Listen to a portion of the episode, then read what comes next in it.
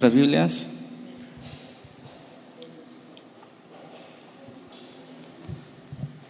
Hechos capítulo 2, verso 41.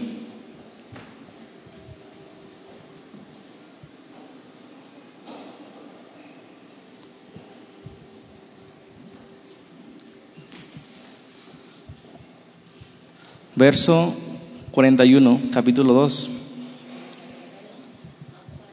2.41. Verso 41, capítulo 2. Se sigue escuchando fuerte.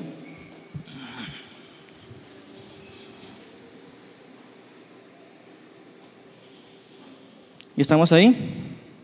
Sí, bueno.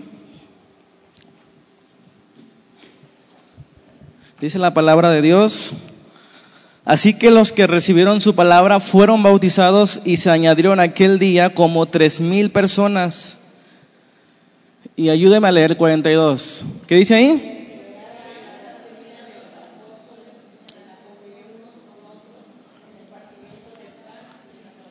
En las oraciones. Ese versículo 42, subrayelo con amarillo, con verde, con naranja, con rosita. Perseveraban en la doctrina. Si algún día quieren preguntarse qué es lo importante de la iglesia cristiana, Hechos 2, 42. Vamos a ver un tema número 12 de nuestra serie Cristianismo al origen, que se llama, así como dice el texto, perseveraban en la doctrina. La semana antepasada les decía que es fácil hacer algunas cosas dentro de la iglesia cristiana. Es fácil venir un día a la iglesia, pero hacía unas preguntas y decía, ¿cuántos no han venido a la iglesia y han levantado sus manos? ¿Cuántos no se han arrepentido, lo pongo entre comillas, y han hecho una oración? ¿Cuántos han aceptado a Jesús en su corazón aquí un domingo y nunca en la vida los volvemos a ver? Muchos, ¿verdad?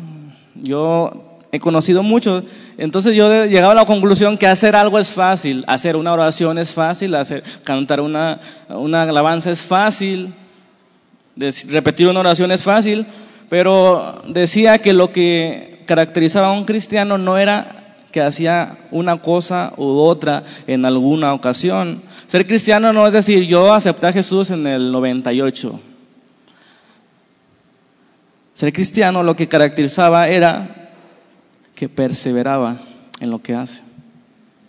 Ser cristiano es perseverar en algo y aquí estamos viendo en qué cosas, ¿verdad? Cuatro cosas nos pinta el libro de Hechos, que hoy vamos a ver la primera, la perseverar en la doctrina. Entonces, la preocupación de la iglesia no es de juntar mucha gente. ¿Están de acuerdo conmigo? Ya había dicho eso antes. No es juntar mucha gente. Eso de alguna manera en alguna ocasión es fácil. Nos cooperamos, hacemos unas tortas ahogadas y invitamos a toda la colonia y les aseguro que se va a llenar aquí. Entonces no es juntar gente, lo hacen los artistas, lo hace la política, lo hace el deporte, lo hacen incluso las campañas evangelísticas o algunos eventos que nosotros tenemos. Pero no se trata de juntar gente.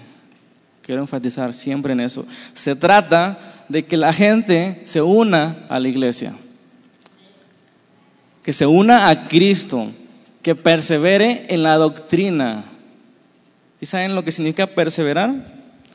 ¿Por qué, porque esos hombres que estaban en el mundo, que estaban fuera de la iglesia un día, ese día del Pentecostés, se convirtieron y de inmediato se unieron a la iglesia, se añadieron, se separaron de una corriente del mundo, una corriente que no busca a Dios, una corriente que no le interesa quién es Dios, no le interesa si hay juicio o no. Y se unen a unas personas que les interesan las cosas espirituales, que les interesa una doctrina, que les interesa una comunión y la oración, ¿verdad? Se unen a ellos. ¿Y por qué se unen? Decía hace dos sermones que como todo el mundo tiene cosas en común, los que tienen cosas en común se unen, ¿verdad? Algunos terminan hasta de esposos, que yo tengo tantas cosas en común con mi amor, ¿verdad?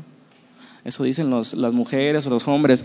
Y así los que toman se unen los viernes y los sábados. En mi casa tengo Tres vecinos que todos los viernes y sábados se unen en la noche en la madrugada. ¿A qué? A tomar, a emborracharse. ¿Por qué? Porque tienen algo en común. ¿Qué tienen en común? Les gusta el vino. ¿Sí? Les gusta ponerse así, como se ponen, que no quiero decir la palabra. Los del fútbol se reúnen y hacen sus equipos y juegan fútbol, ¿no?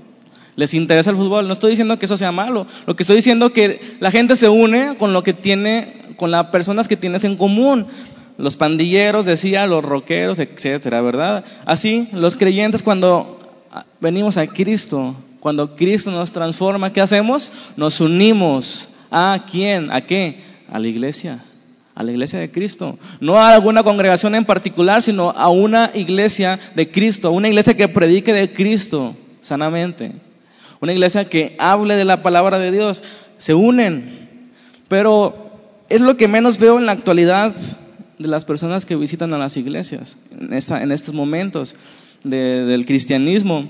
El concepto de compromiso se ha ido devaluando en el siglo XXI. Compromiso es una palabra obscena para la, sociedad actual. No puedo decir compromiso porque se asustan, ¿verdad? Entonces casi me atrevo a asegurar que las iglesias que menos demandan un compromiso a la, a la congregación son las que más son frecuentadas. ¿Por qué?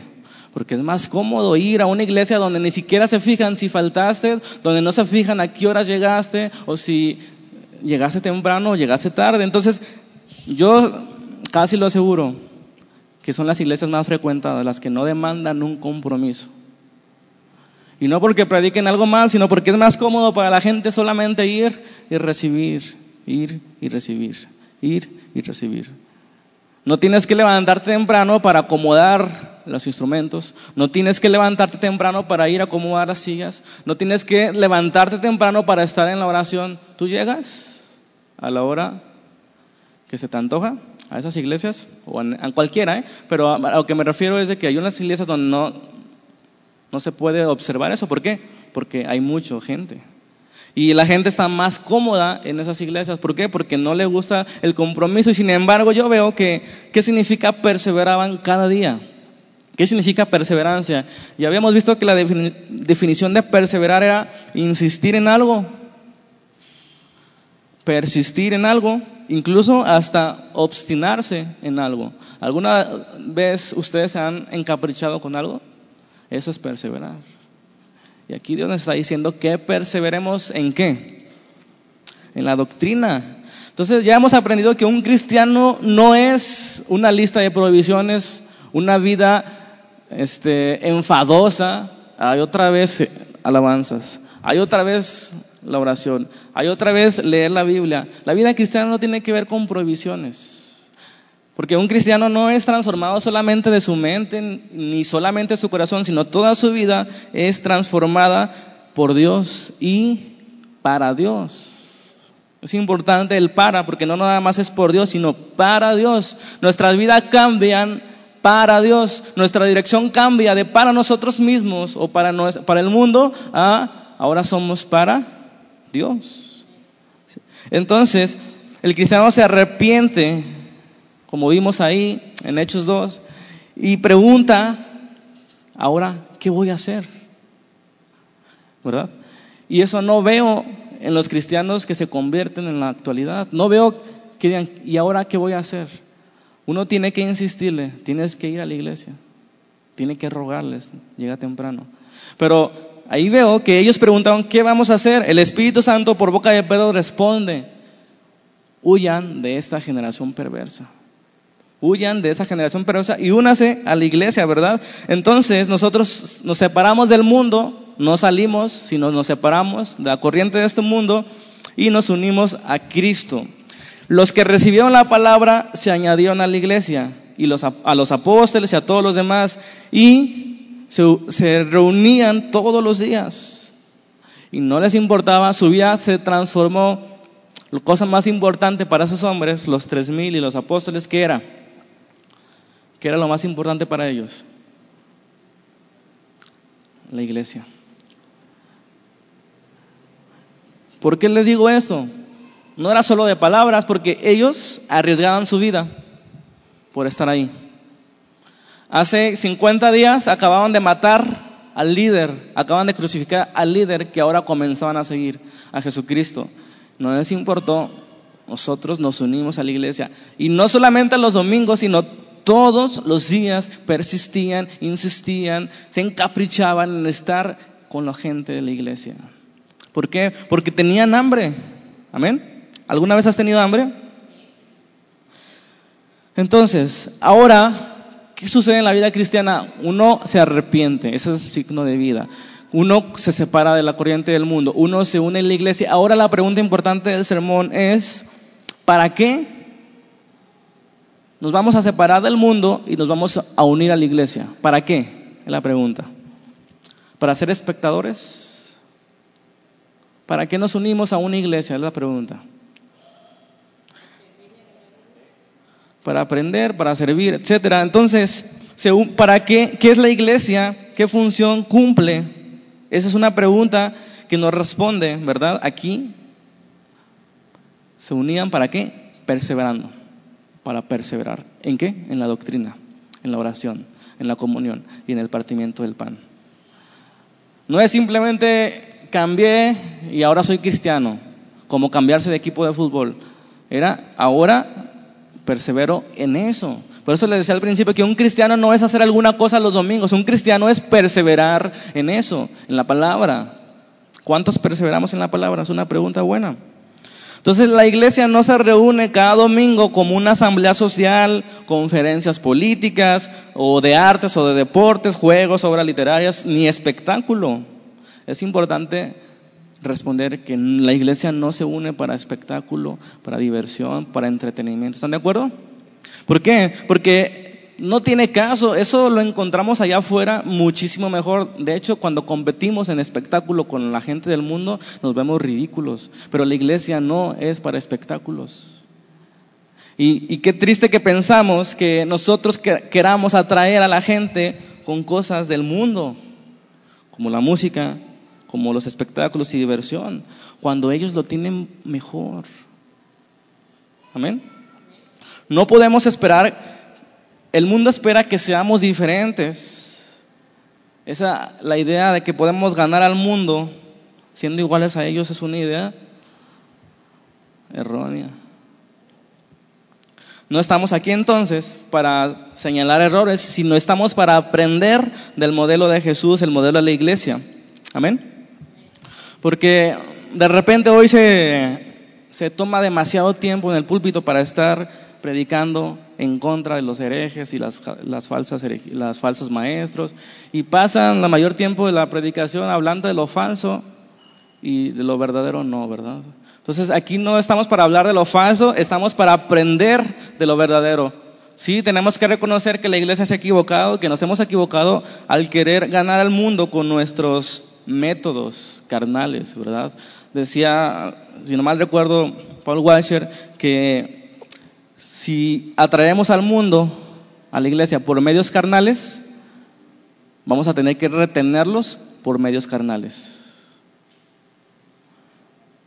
Y cuando uno comienza a hacer un llamado bíblico al compromiso, a la perseverancia, ¿qué pasa con la gente?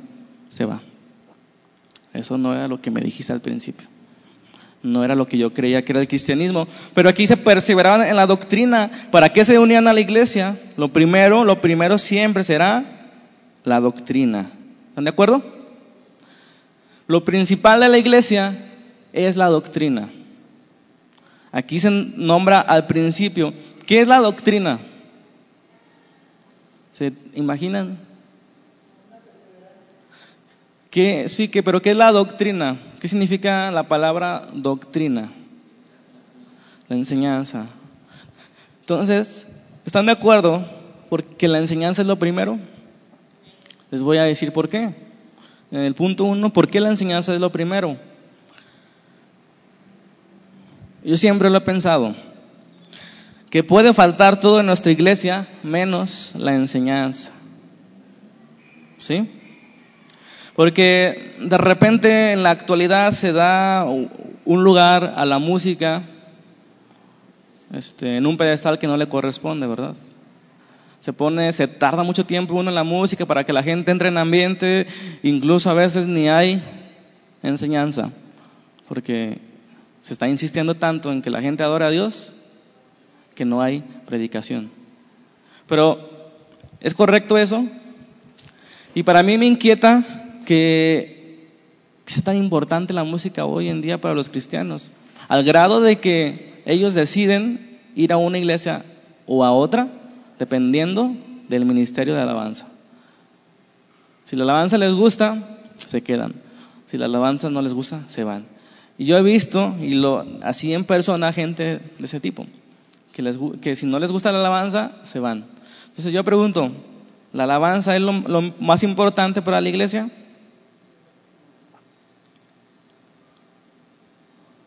¿Sí o no?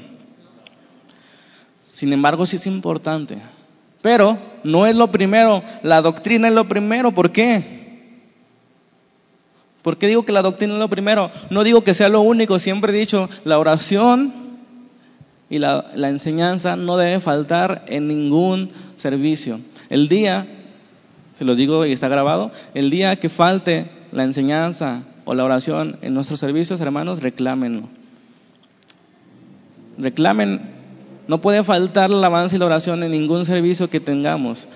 Y eso decidimos de hace tiempo, cada jueves, cada domingo, aparte de los sábados, que es nuestro día de reunión, tenemos a la, oración antes del servicio. Porque la Biblia nos enseña que doctrina, la comunión, partimiento del pan y la oración no puede faltar en una iglesia cristiana. ¿Están de acuerdo? Los mejores tiempos del cristianismo, piensen, si saben un poquito de historia, ya sea en el Pentecostés, ya sea cuando eran perseguidos por, por, por Roma, por el Imperio Romano, o ya sea en la reforma, en los avivamientos del 1700 o en el 1800, si se ponen a investigar los mejores momentos del cristianismo, ¿cuál era la clave para llegar a ese derramamiento general del Espíritu Santo, donde todos venían y adoraban a Dios? ¿No lo escucho? Estaban unánimes, pero ¿cuál era la clave para que viniera ese despertar? La oración, ¿quién vota por la oración? Dos.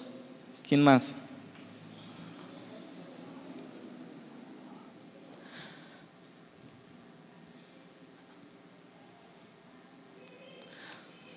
¿Se dan? Era la palabra primero. Se enamoraban de la palabra. Piensen en cualquier reformador, cualquier hombre que usó Dios en un movimiento, era un hombre que conocía la palabra. Primero la palabra y obviamente después la oración. Siempre es el orden. Primero la palabra y después la oración. ¿Por qué digo que primero la palabra? Suena como si estuviera, si estuviera, yo poniéndolos así en un nivel diferente, pero no quiero que me malentienda. Primero la palabra porque ¿quién nos va a enseñar a orar si no la enseñanza bíblica? ¿Cómo vamos a orar si no sabemos orar? Entonces es primero la enseñanza, ¿están de acuerdo? No digo que sea lo más, lo único importante del cristianismo, pero es lo primero. Si no hay una buena enseñanza, hermanos, no va a haber buena oración. ¿A quién vamos a orar? ¿A cuál Dios vamos a orar? No vamos a conocer los atributos de Dios. No vamos a conocer a qué Dios le estamos pidiendo, el poder de Dios, la omnisciencia de Dios. Tenemos que conocer a ese Dios al que oramos. Tenemos que conocer cómo debemos orar, con qué actitud debemos orar. Entonces, ¿sí me entienden ya que la oración no es lo primero?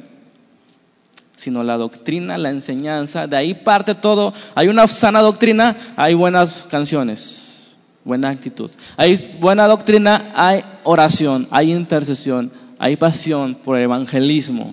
Pero si no hay doctrina, aunque evangelices, aunque ores, no va a pasar mucho. ¿Por qué? Porque somos ignorantes a lo que es Dios, a cómo trabaja Dios, a cómo debemos evangelizar, a cuál es la forma bíblica de hacerlo.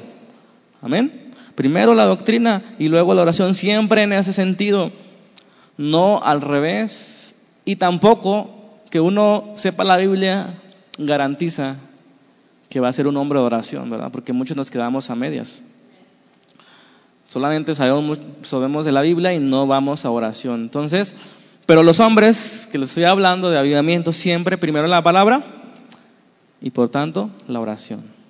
Y Dios decidía derramarse sobre toda el pueblo, incluso países enteros, ¿verdad? El lavamiento de Escocia o de Inglaterra, en Estados Unidos.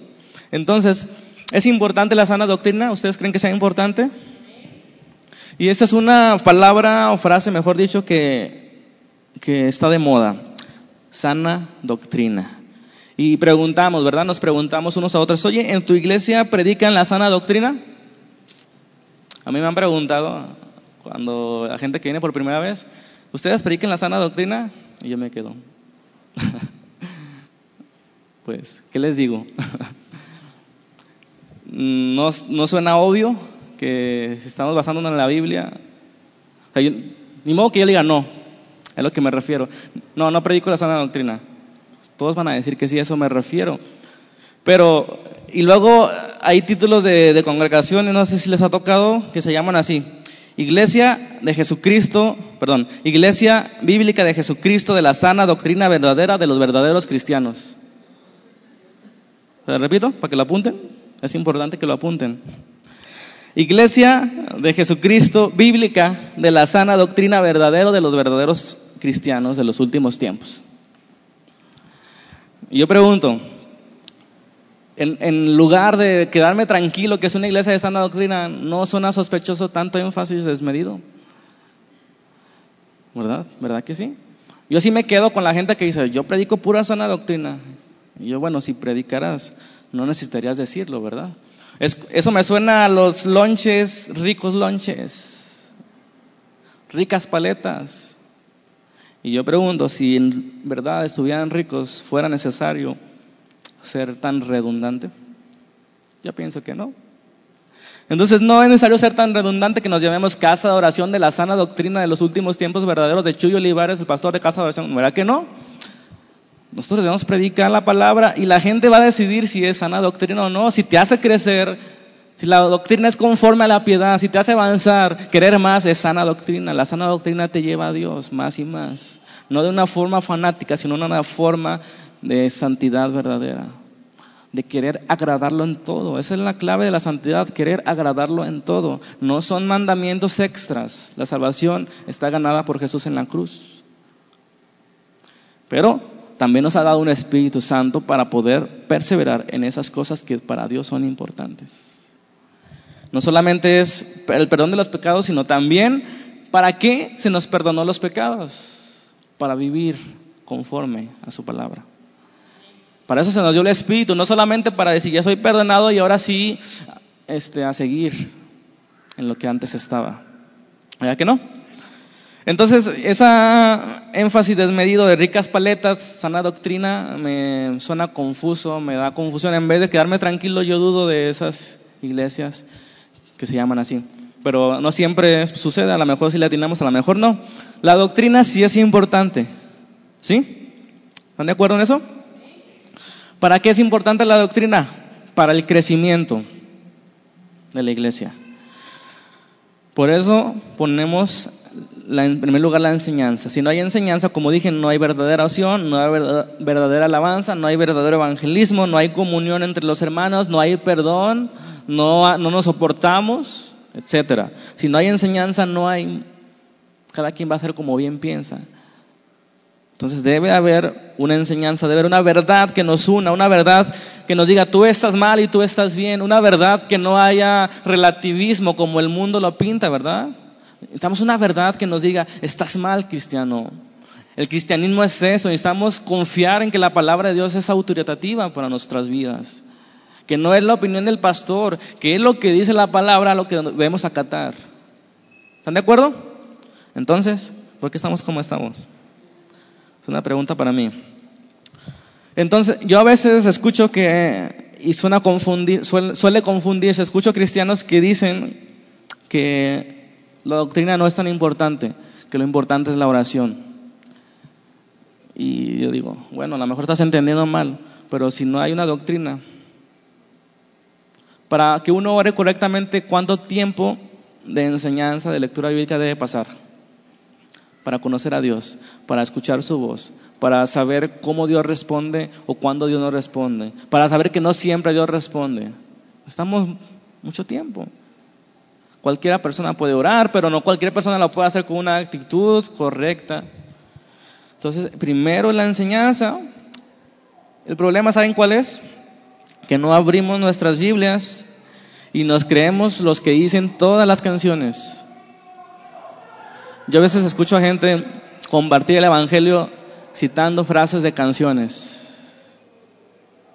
o de algunos pastores que ni siquiera se tomaban este, la, la molestia de revisar si es bíblico o no. Y eso me preocupa. Hay muchos clichés cristianos sin fundamento bíblico que nosotros repetimos como si fuera la Biblia. Es el problema. Que no es la Biblia. Por ejemplo, el cristianismo no es una religión, es una relación. ¿Cuántos dicen amén? ¿Ya ven lo que les digo? Clichés cristianos. ¿Dónde está la Biblia en esa frase? el cristianismo sí es una religión. Suena muy bien. El cristianismo no es una religión, es una relación. Amén, aleluya. ¿Se dan cuenta? ¿Dónde está la Biblia en eso? Suena demasiado bien, suena muy romántico, suena muy bien, muy proverbial, pero no es lo que dice la Biblia. Claro, claro que sí, lo que importa de la religión cristiana es que hay una relación con Dios, pero sigue siendo una religión. Lo que importa no es lo externo, pero sigue siendo una religión, que es una religión, un conjunto de doctrinas. Hay religiones falsas, hay religiones verdaderas. El cristianismo sí es una religión. Una religión que incluye una relación con el creador del universo. Una relación personal. Una relación que te transforma. Una relación como Adán tenía con Dios. Lo escuchaba. Aunque no audiblemente ahora nosotros, sí lo escuchamos por medio de su palabra. Es una relación, estoy de acuerdo, pero no, pero sigue siendo una religión. Es un ejemplo que puse de cualquier cliché. Otros clichés que hay, que son muy románticos. Dios ama al pecado, pero no al pecador. Eh, a ver si están truchas. ¿Cómo es? ¿Cómo dije? ¿Cómo es? Dios aborrece el pecado, pero ama al pecador. Suena bonito. Dios es un caballero. Suena más bonito. Dios no puede forzar a nadie. Él tiene las manos atadas a nuestro libre albedrío. Suena fantástico. Casi les pongo un bestseller a esos que se les ocurrió, pero nada bíblico. Yo sé que están confundidos y me gustaría explicarlo, pero no es, no es, no es la intención de este sermón. A lo que digo, a lo que voy es, usemos la Biblia.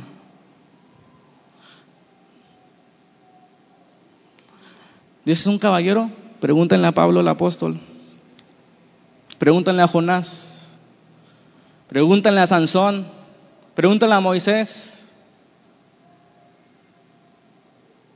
A Isaías. A Jeremías a Pedro. Y entendemos mal el cristianismo por esas cosas. Claro, Dios es amor, la Biblia lo dice, por supuesto, pero Él no dice que es un caballero. ¿Qué es un caballero? Suena romántico, ¿no? Le abre la puerta a su esposa. Dios envió a su hijo por, para salvar a una novia pura y sin mancha. Eso dice la Biblia.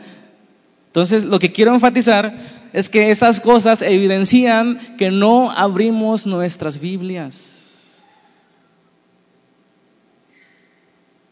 No perseveramos en la doctrina y escuchamos cualquier cosa y se nos hace bien, suena padre, pero usemos la Biblia mejor. Puede que algunas de esas frases tengan verdad, pero cuando evangelizamos, cuando compartimos, usamos la Biblia, porque la palabra de Dios tiene poder para la salvación, no nuestras ideas fantásticas. Es un consejo que les doy. Si lo quieren tomar o no, pero el punto de todo este asunto era que no perseveramos en la enseñanza en la doctrina. No conocemos las doctrinas fundamentales del cristianismo. ¿Qué nos diferencia de otras religiones? Del catolicismo, de los testigos de Jehová, de los mormones. ¿Lo sabemos? Básicamente, que la salvación es por fe solamente.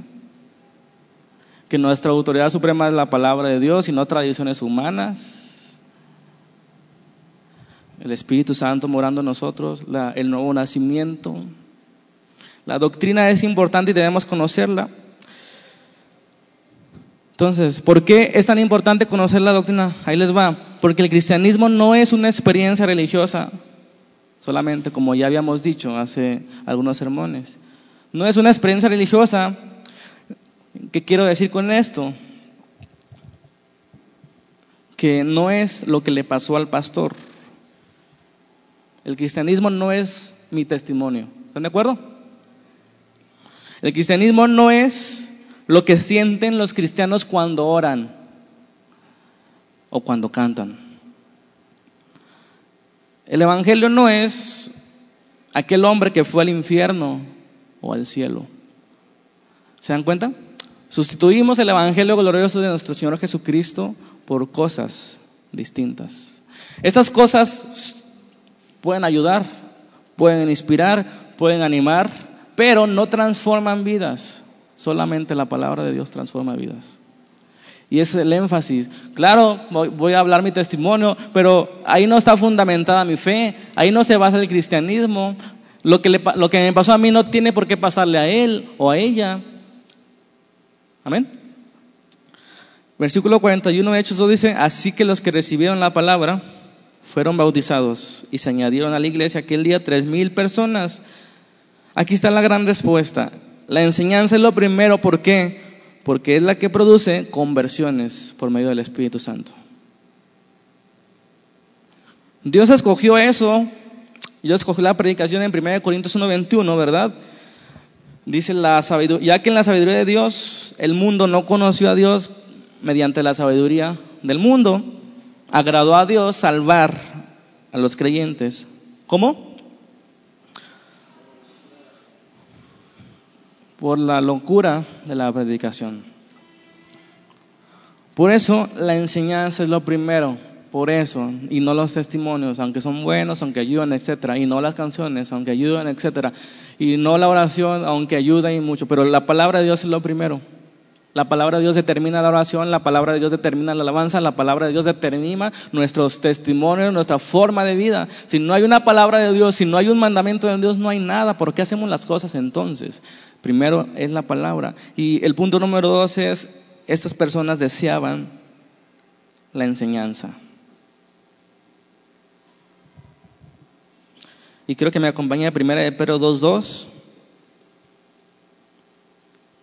¿Por qué ellos deseaban la enseñanza? ¿Ustedes desean la enseñanza? ¿Tienen hambre de la palabra?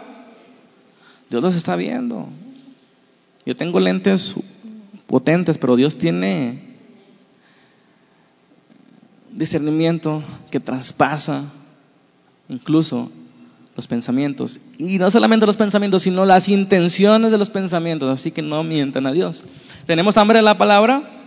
Dice 1 Pedro 2.2, Desear, ¿como qué? Como un niño recién nacido, la leche espiritual no adulterada, para que por ella crezcas para salvación si es que habéis gustado la benignidad del Señor. Pregunto a, a Benjamín y Diana, que, que, son los que tienen el bebé más pequeño, bebé más pequeño ahorita. ¿Qué sucede si no le dan leche a su hijo? ¿Cuánto tiempo aguanta sin leche? Tres horas y media. ¿Y si no, qué hace? Empieza a llorar. ¿Y si no lo atiendes, qué hace? Se desmaya, ¿verdad? Se desespera más. ¿Sí entienden el pasaje? Desead como niños recién nacidos la leche espiritual. Qué fuerte, ¿no? Cada tres horas y media desean leche.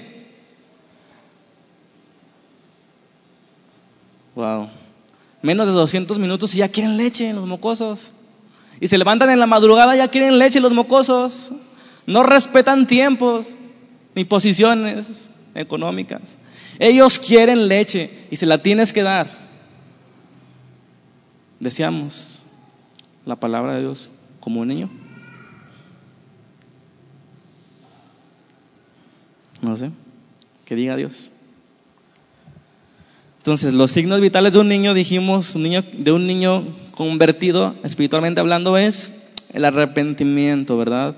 Todo comienza de manera natural. Uno llora Cuando el niño nace, llora, un cristiano nace, se arrepiente y comienza a ver vida espiritual y después de eso se separa de lo mundo y se une a la iglesia. ¿Y qué comienza a pedir el niño espiritual? Leche. Necesita leche. No es que sea su obligación. O tienes que rogarle, Diana, para que de tu leche porque te toca. Es tu obligación como cristiano, como niño recién nacido tomar leche.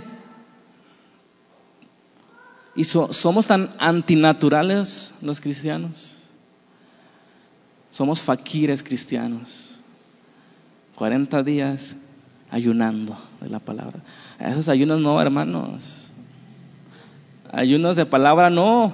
Ayunos de leche espiritual no. El bebé llora por la leche, la necesita, su instinto la lleva a pedirla con todas sus fuerzas, él desea la leche. Ojalá que de esa manera deseáramos, ¿verdad? La palabra de Dios. Cada tres horas y media necesito leer un pasaje, necesito leer un salmo. Necesito escuchar una enseñanza, necesito escuchar una predicación, necesito leer un libro cada día. Mi, tío la semana pasada predicó que porque la fe es débil, porque no escuchamos la palabra. Porque por la fe, porque la fe viene por oír la palabra de Dios. Y si nuestra fe débil, si nuestra fe está débil, ¿por qué será? Porque no comemos. ¿Están de acuerdo? Entonces les tengo que decir una verdad bien impactante. No se puede ser cristiano y no tener el deseo de conocer más de Dios. ¿De acuerdo? Esto es la verdad. Aunque parece muy diferente a lo que vemos hoy, ¿verdad? Hay muchos que se conforman, ya sé, la Biblia. Y parece que no tienen ganas, pero quiero decirle que eso no es normal en el cristiano. El cristiano tiene hambre, siempre tiene hambre. Y entre más coma, más hambre le da. Pero vuelvo a repetir, hay faquires cristianos, ayunan, desnutrición de la palabra de Dios. ¿Por qué? No hay ese deseo. Me imagino que estos hombres, los tres mil, yo creo que los apóstoles no tenían pensado reunirse diario. No dice la Biblia, lo estoy suponiendo. No tenían pensado reunirse diario y sin embargo, me imagino que estaban en sus casas y le llegaba la gente. Pedro, Platícame más del maestro. ¿Cómo convirtió los, eh, los, panes? ¿Cómo los multiplicó? ¿Cómo le dio a comer a tanta gente? ¿Cómo caminó sobre el mar? Cuéntame más del maestro. Sí, ¿se la imaginan como yo? Ellos deseaban la palabra. Y yo estoy seguro que no planeaban reunirse a diario, pero ellos estaban ahí diario insistiendo, háblanos de la palabra, apóstoles. Necesitamos conocer el Dios que nos salvó. Necesitamos conocer ese, oh, ese ser que, ahora nos ha llenado con su espíritu. Necesitamos conocer qué sigue, necesitamos avanzar, qué podemos hacer. Quiero hacer algo para aquel que me rescató. Esa era la actitud de los hombres que recién estaban convertidos. Esa es la actitud de un, de alguien que decimos estar en su primer amor. ¿Están de acuerdo? Quiere la palabra, desea la palabra, enfada a su familia que siempre está hablando la palabra y siempre está escuchando la palabra, enfada a sus amigos Y qué bonito que enfademos por eso.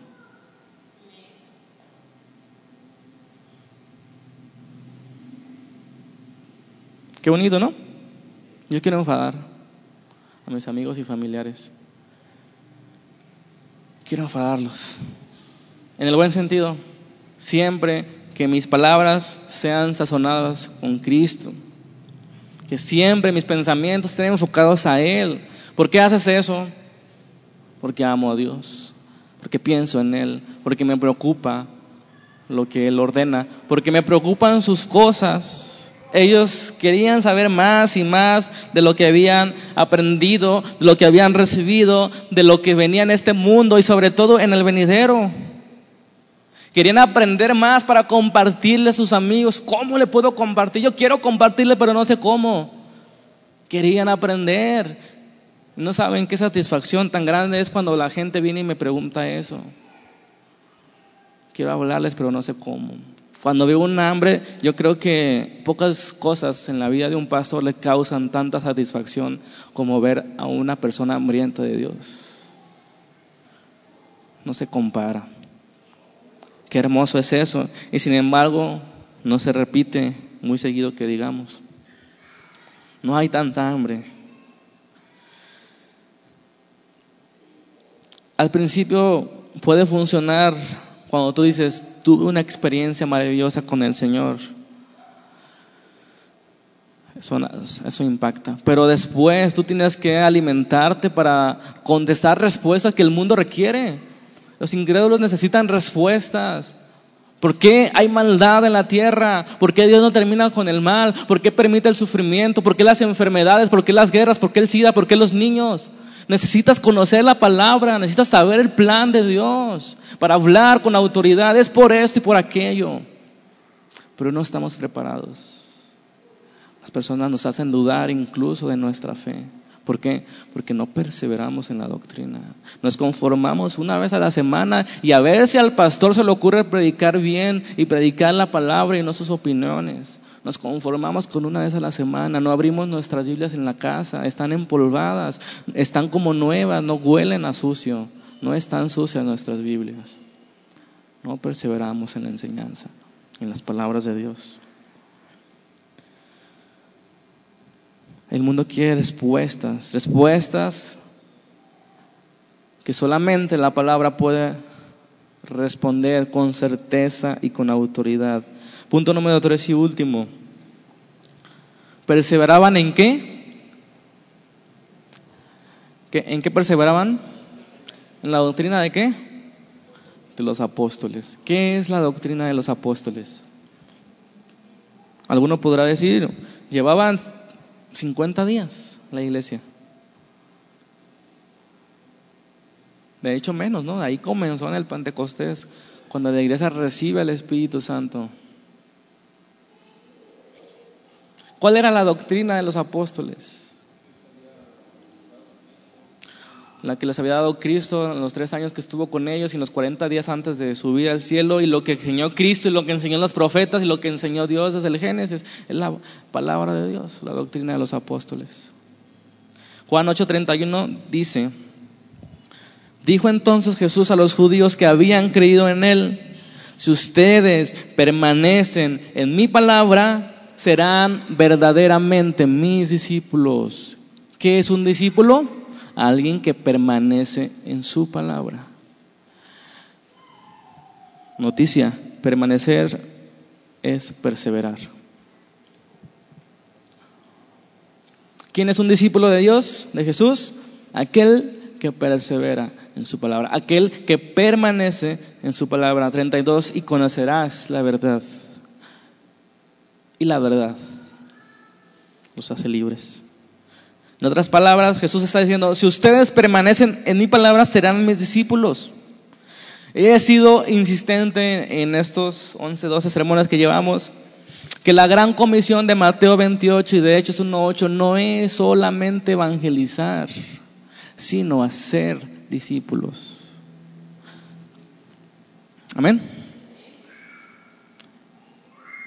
El gran propósito de la gran comisión es hacer discípulos. Es decir, hombres que permanezcan en su palabra, hombres que perseveren en la doctrina, en la comunión, partimiento del pan, en la oración. No es llenar auditorios, no es hacer eventos y llamarles a que repitan una oración. No es solamente decirle, Cristo te ama y yo también es hacer discípulos. Mateo 28, 20, ¿qué dice? Se lo saben de memoria, ¿no? El 29 dice ir y hacer discípulos a todas las naciones y el, número, el versículo 20 dice enseñándoles. Ahí está la, primero la doctrina. Ir por el mundo, predicar el Evangelio, ¿para qué? Enseñándoles que guarden todas las cosas que os he mandado, dijo Jesús en la doctrina de los apóstoles, y aquí yo estaré con ustedes todos los días hasta el fin del mundo. Esa es nuestro trabajo. Enseñándoles la doctrina es lo primero que sucede cuando alguien se une a la iglesia. ¿Qué hacemos los jueves? Pregunto a los congregantes. ¿Qué hacemos los jueves aquí? ¿Estudiamos? Enseñar las cosas que Jesús nos ha mandado, aprender del libro de Dios. ¿Qué hacemos los domingos? Persuadirles a que volvamos al libro de Dios. ¿Qué hacemos los jueves? Enseñar del libro de Dios. Los invito. Estamos estudiando la Biblia en un año, ¿verdad? Toda la Biblia, el mensaje. Si nunca la has leído, esta oportunidad de tu vida aprender lo que Dios dice desde Génesis hasta Apocalipsis es la doctrina de Dios. La doctrina de los apóstoles es la misma, Dios no ha cambiado, solamente fue revelando cada vez más información y más información y más información. Dios habló, en Hebreos 1 dice, muchas formas, de muchas maneras, en otro tiempo, a los padres, por los profetas, Dios habló por los profetas, pero en estos postreros días nos ha hablado por el Hijo, a quien constituyó heredero de todo y por a quien sí mismo hizo el universo, antes por los profetas, ahora por Jesucristo, el mensaje de Dios sigue siendo el mismo, que el mundo no puede sin Dios, que está en pecado, que está en condenación, que está fuera del reino, que están en contra de Dios, siendo enemigos de Dios, no hay justo ni un uno. No hay quien busque a Dios, no hay quien le entienda, no hay a quien haga lo bueno, ni siquiera uno, decía el salmista.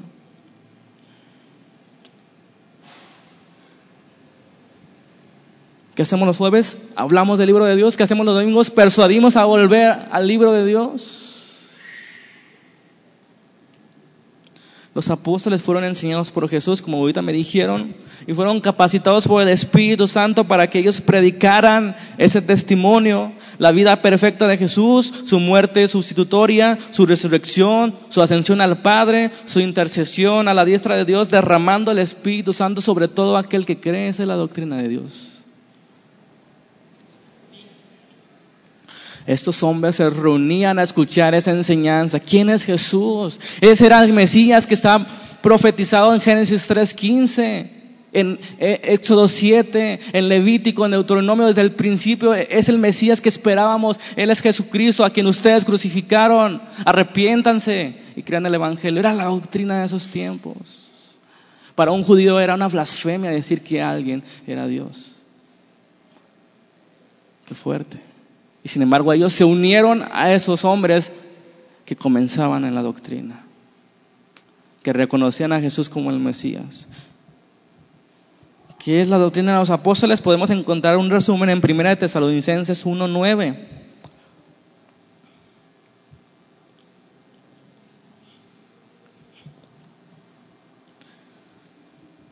Dice, porque ellos mismos cuentan de nosotros la manera en que nos recibisteis y cómo os convertisteis de los ídolos a Dios para servir al Dios vivo y verdadero y esperar de los cielos a su Hijo, el cual resucitó de los muertos, a Jesús, quien nos libra de la ira venidera. Ahí está la doctrina de los apóstoles, ahí está toda la Biblia concentrada en esos dos versículos. Se convirtieron de los ídolos. ¿Para qué? Para servir a Dios y esperar de los cielos a su Hijo, el cual resucitó de los muertos, Jesús, que nos libra de la ira venidera. Ahí está el mensaje del principio, hay un juicio. Ciertamente, el día que comes de ese fruto morirás, Adán. Hay un juicio, hay una consecuencia, está separado de Dios. Después con Noé, voy a destruir la tierra, diles que suban al barco los que quieran ser salvos. Juicio, no creyeron en Noé, se volvió a repetir, Sodoma y Gomorra, juicio, no quisieron creer, solamente Lot salió. Juicio tras juicio tras juicio, Dios anunciando por el profeta Jonás a Nínive, arrepiéntanse porque voy a destruir. Se arrepintieron y Dios les perdonó. Y el pueblo de Israel siempre volvió atrás, siempre volvió atrás. Y así somos nosotros. Un día estamos bien animados y al día siguiente estamos desanimados. Al día siguiente animados y al día siguiente desanimados. ¿Por qué? Porque no perseveramos en la doctrina. Porque no conocemos más y más de Dios, de sus promesas. Sé tener abundancia, decía Pablo, pero también sé tener escasez. Siempre el punto de partida es Dios. La Biblia no comienza con biología o ciencias naturales. Dice, Dios creó los cielos y la tierra. El mundo explica, fue el Big Bang. La Biblia dice, fue Dios. El mundo ni siquiera explica, propone. Pudo haber sido el chango. Pudo haber sido una explosión. La Biblia asegura, Dios creó los cielos y la tierra. Es la diferencia entre el mundo. El mundo propone, pero Dios solamente dice. La Biblia habla de Dios con certeza, el creador, el sustentador, el proveedor, su santidad, su justicia, su gloria. Dios hizo el mundo, Dios hizo al hombre a su imagen y semejanza. El hombre se rebeló contra Dios, el pecado vino, la vergüenza, el caos, la desgracia, la infelicidad, la muerte, la necesidad de salvación, el juicio. Pero su gracia y su misericordia nos alcanzó. Acabamos de leer, Jesús es quien nos libra de la ida venidera. Hermanos, el mundo va a terminar y después de la muerte hay un juicio. Y solamente aquellos que tengan la sangre del cordero podrán librar la ida venidera. ¿Tienes esa confianza en tu corazón? Si no la tienes, falta perseverar en la doctrina. Necesitas, necesitas, estar seguro de que las promesas en Dios son sí, amén. Que Él no miente, que no es como nosotros que Él nos ha dado el sello de su espíritu, las arras de nuestra herencia, la garantía. Entonces, no es solo el perdón de los pecados, ¿verdad? La doctrina cristiana, sino que Dios nos ha hecho sus hijos, nos ha dado una nueva vida. A veces el mundo no le gusta la doctrina de los apóstoles. ¿Por qué? Porque el hombre le gustan las alternativas. No, no le gusta sentirse orillado a una sola verdad, Jesucristo. Un solo camino, Jesucristo. No le gusta. Él quiere tener dos. Él dice, todas las religiones llevan a Dios. No es cierto.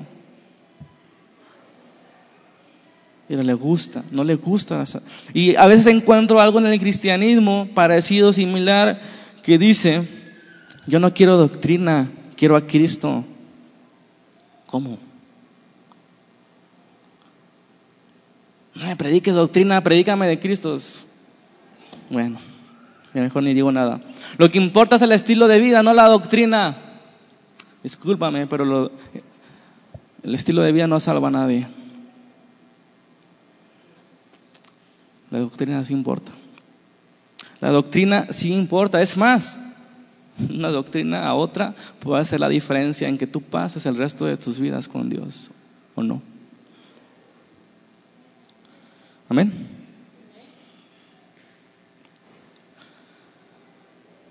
Sin embargo, si perseveramos en la doctrina, ¿qué va a suceder? ¿Qué, ¿Qué, sucede cada que Marcos toma leche cada tres horas y media? Son muchas cosas. Satisfacción, paz, tranquilidad, hasta se duerme. Pero sobre todo, crecimiento.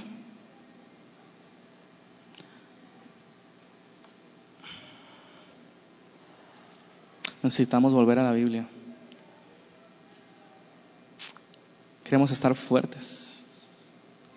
Queremos estar preparados, preparándonos para la vida que viene.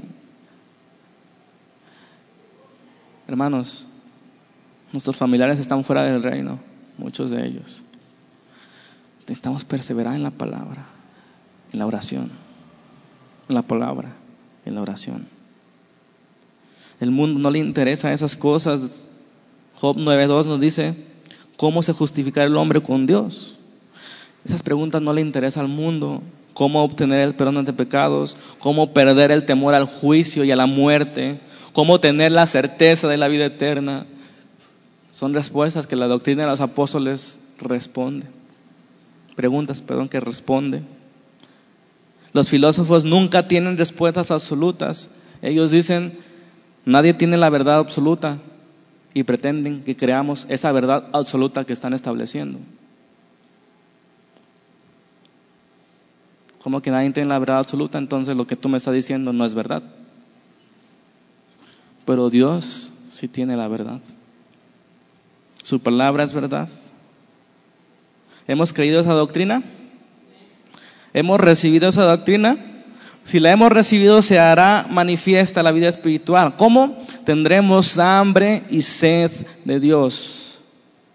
Su palabra será nuestro tema principal en nuestras vidas. Hay muchas cosas que nos gustaría hacer en la vida, muchas cosas interesantes, pero no tenemos tiempo porque queremos estudiar el libro. Las ciencias son interesantes, etcétera, pero esto es, eso trasciende. Aquí hay vida, aquí hay perdón de pecados, aquí hay una eternidad con Dios. Amén. Las opiniones cambian de un día para otro. Antes la homosexualidad era vista de forma perversa, hoy se aplaude. En cambio, la ley de Dios no cambia, permanece para siempre, inmutable. Preguntémosle a Salomón, a David y a los profetas si pueden decirnos con certeza qué significa el pecado y la gravedad del pecado. Cuando David clamaba, Señor, vuelve el gozo de mi salvación. Preguntémosle, ¿qué es el pecado? Ellos llegaron a la conclusión que el principio de la sabiduría es el temor a Jehová. Las filosofías van y vienen, los pensamientos evolucionan, las opiniones cambian, pero su palabra permanece para siempre. Si no hay una verdad absoluta, no tiene caso vivir de esa forma o de la otra. Si todos tienen la razón o si nadie tiene la razón, no tiene caso ser humilde, no tiene caso hacer cosas para Dios. ¿Para qué? Y ese es el estado del mundo hoy y de la iglesia. ¿Por qué? Porque rechazan la doctrina porque no perseveran en la doctrina. Y sucede como en los tiempos de los jueces, 17.6, que dice que no había rey en Israel y cada uno hacía lo que bien le parecía. Así veo el mundo. Y una parte del cristianismo, cada quien hace lo que bien le parece. ¿Por qué? Que no se persevera en la doctrina. Por eso las religiones del mundo, cualquiera que usted me diga, son estériles. Porque no ponen atención en la doctrina, no perseveran en ello. Solo dicen, aquí está la Biblia, aquí están los diez mandamientos, el sermón del monte. Esa es la vida que tienes que vivir, cristiano. Suena bien, ¿no? Pero yo pregunto, ¿de qué sirve un buen consejo si no hay recursos? ¿De qué sirve que yo les diga hoy que hay una casa en venta muy barata de 50 millones de dólares? La dejaron en 100 mil pesos. ¿De qué sirve si no tienes 100 mil pesos? Así son las religiones.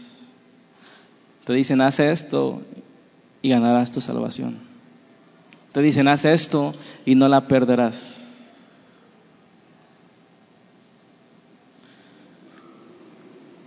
¿Qué opinarías de que vayamos a, la calle y le digamos a la gente, solo tienes que dejar de pecar y vivir una vida honrada y listo? Si nosotros, ¿cuánto batallamos teniendo el Espíritu Santo? Imagínate ellos. ¿Cuál es la doctrina de los apóstoles? Termino con este pasaje. Romanos 8.2, por favor.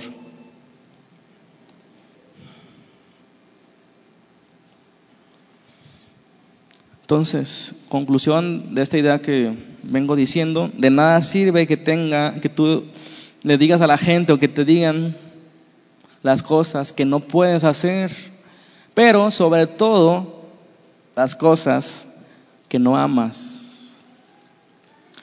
¿Cuánto puedes durar en hacer algo que no amas? Depende de la paciencia de cada quien.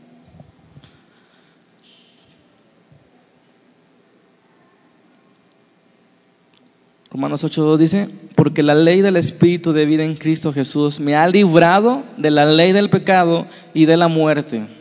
Porque lo que era imposible para la ley, por cuanto era débil por la carne, Dios, enviando a su Hijo en semejanza de carne de pecado y a causa del pecado, condenó al pecado en la carne para que la justicia de la ley se cumpliese en nosotros, que no andamos conforme a la carne, sino conforme al Espíritu. La doctrina de los apóstoles trata, y lo, vimos en el capítulo 1 de Hechos, donde pone las doctrinas principales del cristianismo. En primer lugar, la vida y el ministerio de Jesús, los sufrimientos como un hecho profetizado en el Antiguo Testamento, la importancia de la resurrección de Jesús, las pruebas irrefutables, la importancia de depender del poder del Espíritu Santo para la gran comisión hasta los últimos confines de la tierra, la actitud misionera y el reino de Dios, la importancia de todas esas doctrinas nos va a dar el crecimiento. Amén.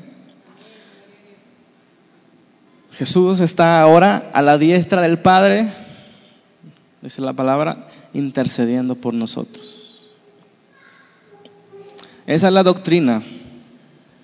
Hemos sido perdonados, amén. ¿Cuántos han sido perdonados? Tenemos un nuevo corazón, una nueva naturaleza. Somos adoptados como hijos de Dios, coherederos con Cristo de la gloria eterna. El poder del Espíritu nos ha sido dado Amamos la luz, odiamos las tinieblas. Dios lo que hace, lo hace bien. Nos dio todo. ¿Qué más podemos pedir? El perdón de los pecados. El Espíritu Santo para perseverar en esas cosas. Y no nos da pena pensar que las personas de allá afuera, del mundo, son más trabajadoras y perseverantes en las cosas terrenales, las cosas insignificantes de la vida. No nos da vergüenza el esfuerzo, la perseverancia, las ganas que ellos le ponen a las cosas terrenales comparación de lo que nosotros hacemos de los asuntos de Dios. ¿Cuáles son los asuntos de Dios? La palabra, la comunión, el partimiento del pan y la oración. A mí sí me da vergüenza. Que Dios nos ayude, amén. Señor, te damos gracias por la palabra. Ayúdanos, Padre.